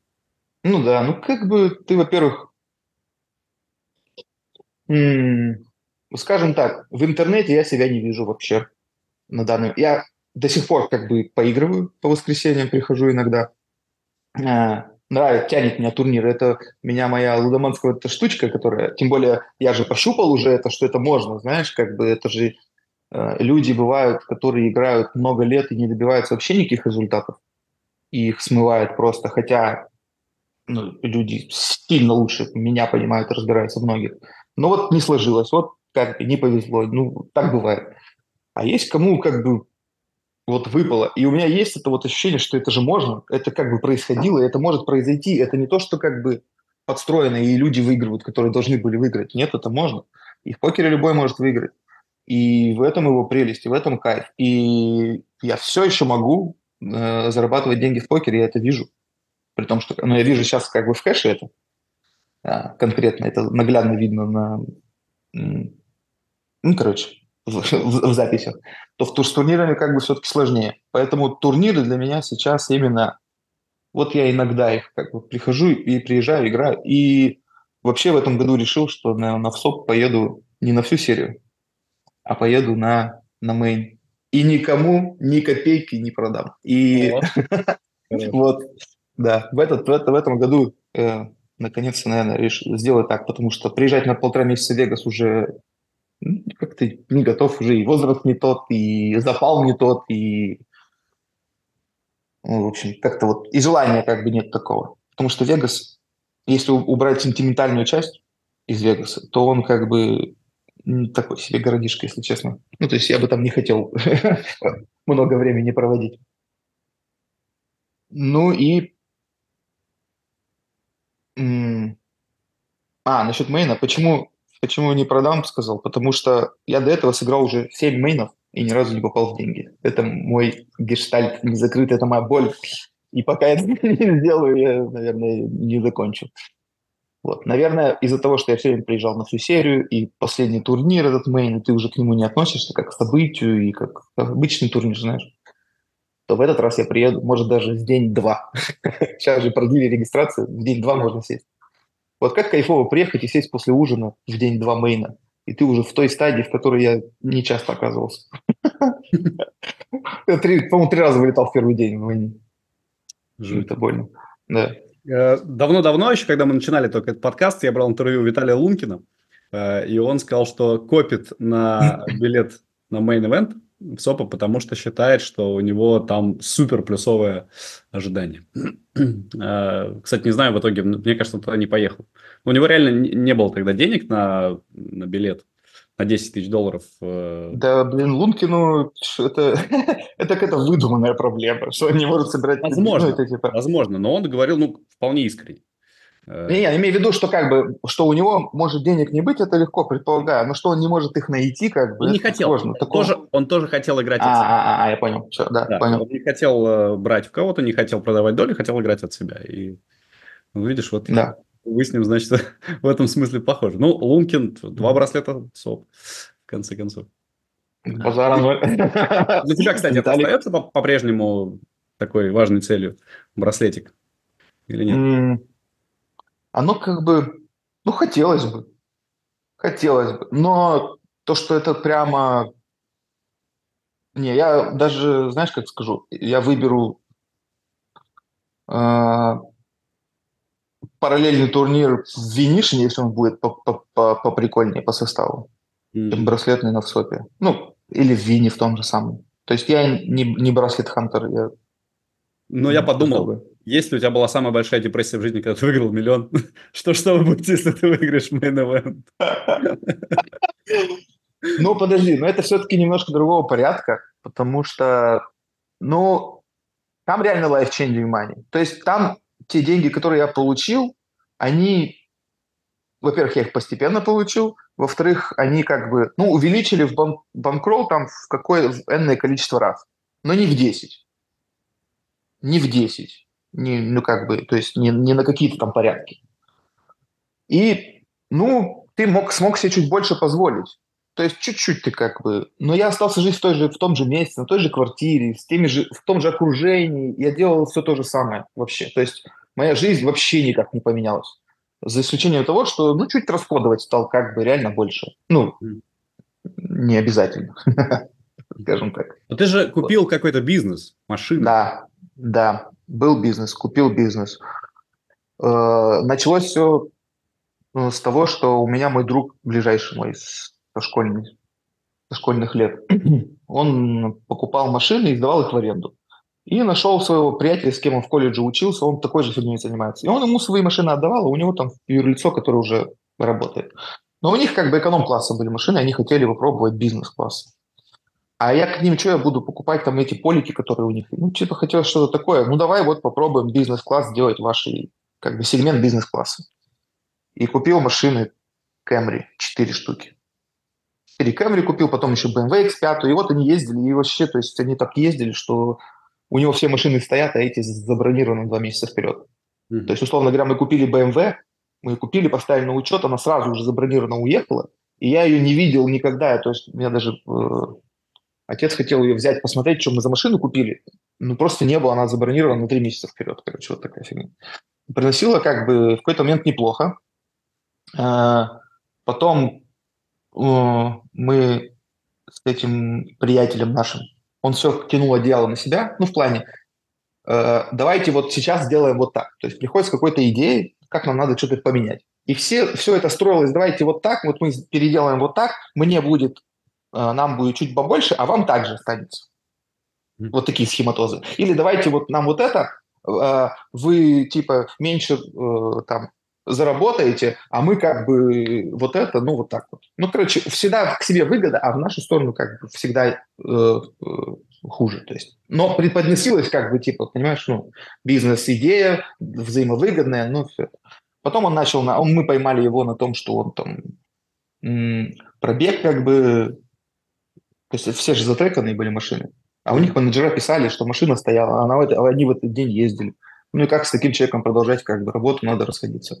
И пришли к тому, что мы, он у нас забрал эти машины по той цене, по которой я их покупал. Mm. А они полтора-два года уже проездили. Выгодно. Ну, то есть выгодно получилось, да. Ясно. И дальше Потом... ты, ты уже ни во что такое большое не вкладывался? Нет, уже э, как бы надо этим заниматься. Мне, я просто понял, что мне это как бы неинтересно. А если тебе это неинтересно, как бы, то ты, ну, ну, что-то там, не знаю, надо там быть. Это в Екатеринбурге, меня там как бы нету. У меня там есть отец, я хорошо, у меня там папа этим занимается, все это, плюс ему какие-то работа и, и доход. Но в итоге, по итогу, если ты в этом не, не заинтересован, не вовлечен, в этом не живешь, то и результата у тебя как бы не будет в любом случае. Вот. Ну и разошлись, если что-то заработал, класс, кому-то получилось помочь, кто-то что-то это, я не потерял, ладно, нормально. Будем, будем что-то другое как бы. Вот. Потом с квартиры, купил квартиру, она построилась, потом продал, купил другую. Вот, э, ну, просто сейчас в Екатеринбурге квартира – это такой себе актив, если честно. Ну как, все равно. Я смотрю, там аренда растет везде, и ну, стоимость квартир тоже растет, так что... В рублях. В рублях, безусловно, да. Но... Вот, вот это главная проблема.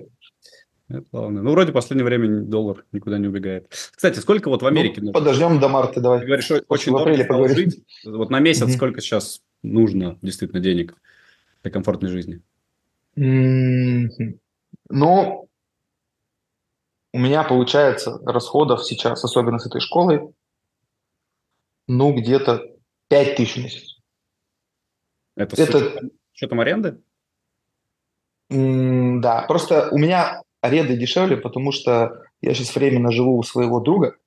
Mm-hmm. То есть я за аренду плачу Очень типа тысячу в месяц. Красивая потому у тебя что... сзади кухня, я поэтому подумал, что что-то должно быть классное, наверное. Нет, а я, потому что я приезжаю на самом деле оттуда, и здесь я снимаю как бы Airbnb. То есть я сейчас как бы ищу на самом деле жилье недалеко от этого места, где я учусь на постоянно. Знаешь, комнату, чтобы я мог приезжать, мне надо 2-3 ночи в неделю как бы оставаться ночевать, а потом я уезжаю. Ну да. Потом у меня... А? Я понимаю, да. Это... Ну, типа, да, да, да. Потом у меня моя невеста, она закончит уже учебу, и, наверное, если мы сюда решим перебираться, если пока поезжу, посмотрю, потом, если она захочет сюда перебраться, все-таки здесь э, близко к Майами, Форт Лотердейл, ты все-таки в таком месте живешь, как бы не, не в деревушке. И если она захочет, тут будет варианты у нее, чтобы жить и работать. Мы переедем сюда, я сниму здесь жилье уже. Как. Но вот пока с учетом того, что я здесь как бы снимаю по немногу, э, и там плачу как бы немного, там, где я живу, из этого получается меньше. Ну, то есть как бы в целом меньше, короче, 5 тысяч долларов, это, я думаю, то, на что нужно ориентироваться, чтобы нормально ну, жить в Америке. Угу. Ну, в общем, то есть это не... кстати, как везде, мне кажется, примерно. В Москве ну, то же самое. Нифига себе, в Москве то же самое. Да. Серьезно? Да. Ну, по крайней мере, если мы говорим... Не-не-не, я считаю, что... Ну, подожди, 500 тысяч рублей в Москве, это получается 5 тысяч долларов. Ну да, чуть меньше. Ну, не, ну ты кучеряво живешь на 500 тысяч рублей в Москве, я так скажу. Ты живешь как... Я, типа... бы, я, бы, хотел, я бы хотел лучше жить, чем, чем я живу сейчас. Ну, приедешь сюда, и ты скажешь, что типа, как охеренно я живу в Москве. Вот так. Понял? Mm-hmm. То есть здесь в Москве, э, там, Очень... соответственно, это просто чуть-чуть, да, это такой... Это, это как ты в Москве живешь на, на, на 200. Угу. Тебе, то есть, как бы, тебе в целом нахватает на то, чтобы вот, э, ну, жить. То есть ты не нуждаешься. Ничего Но ты, естественно. Ни, ни, никаких ты там не ходишь, тусуешься, ни там э, в, в элитные рестораны, там, все такое, не-не, это вот как бы без этого. Это просто вот ты, у тебя есть ежемесячные платежи, тут же как бы страховка, там, школа, у тебя бензин, аренда, ну, что рассказал, магазины, продукты, какие-то рестораны, это все выливается. Ну, это И еще это как бы... детей нет. Все-таки, когда вдвоем, наверное, Да, э, да, да, да, расходов да. чуть меньше, потому что да, дети... да. Классно. Ну, нет, тут сразу просто там, я думаю, что не X2. Ну, X2, наверное, как минимум. Класс. В общем, блин, не хочется про деньги вообще скатываться, потому что, знаешь, Ну мы да. все время говорим что-то типа это миллион долларов и так далее. Очень фи- философский разговор получился. Мне ужасно понравилось, что мы с тобой немножечко так разные важные По всем этим затронули. да. затронули. Слушай, ну ты крутой. Спасибо тебе большое за это, Спасибо. за то, что ты И вам спасибо. Э, Отрыли да. динозавра просто откуда-то. Я вообще... Но ты, ты же говоришь, у тебя, у тебя очень расписанное время, видишь, а нам выделил полтора часа для того, чтобы... Да не, я имею в виду, что как бы меня откуда-то достали с какой-то полки запылившейся вообще, типа, с какого, какого фига, я вообще не понял, если честно. Ну, просто реально такое ощущение, что вот где-то там в коробку взяли, где там, знаешь, какие-то игрушки динозавры какие-то были, какого-то подняли, типа, ой, кто это тут? Громов, ну давай этого. Ой, там за ним еще какой-то... Вот. Ну, хрен с ним, давай этого тоже вроде еще не, не- стыдно. А еще не, не маразматики какие-то. Прекрасно. Самая ирония спасет мир. Да. Спасибо, Саш, тебе большое. Пусть И вам спасибо, всем привет. И э, свадьба. Главное, свадьба пускай пройдет очень-очень хорошо. Ужасно. Пройдет. Спасибо. Друзья, подпишитесь, пожалуйста, на наш канал, если вдруг э, еще не сделали этого. Э, Ну и, как говорил Александр Гофман, э, начинайте изучать крипту. Всем будет точно полезно. Все, Да. счастливо, не скучайте. Спасибо. Пока-пока.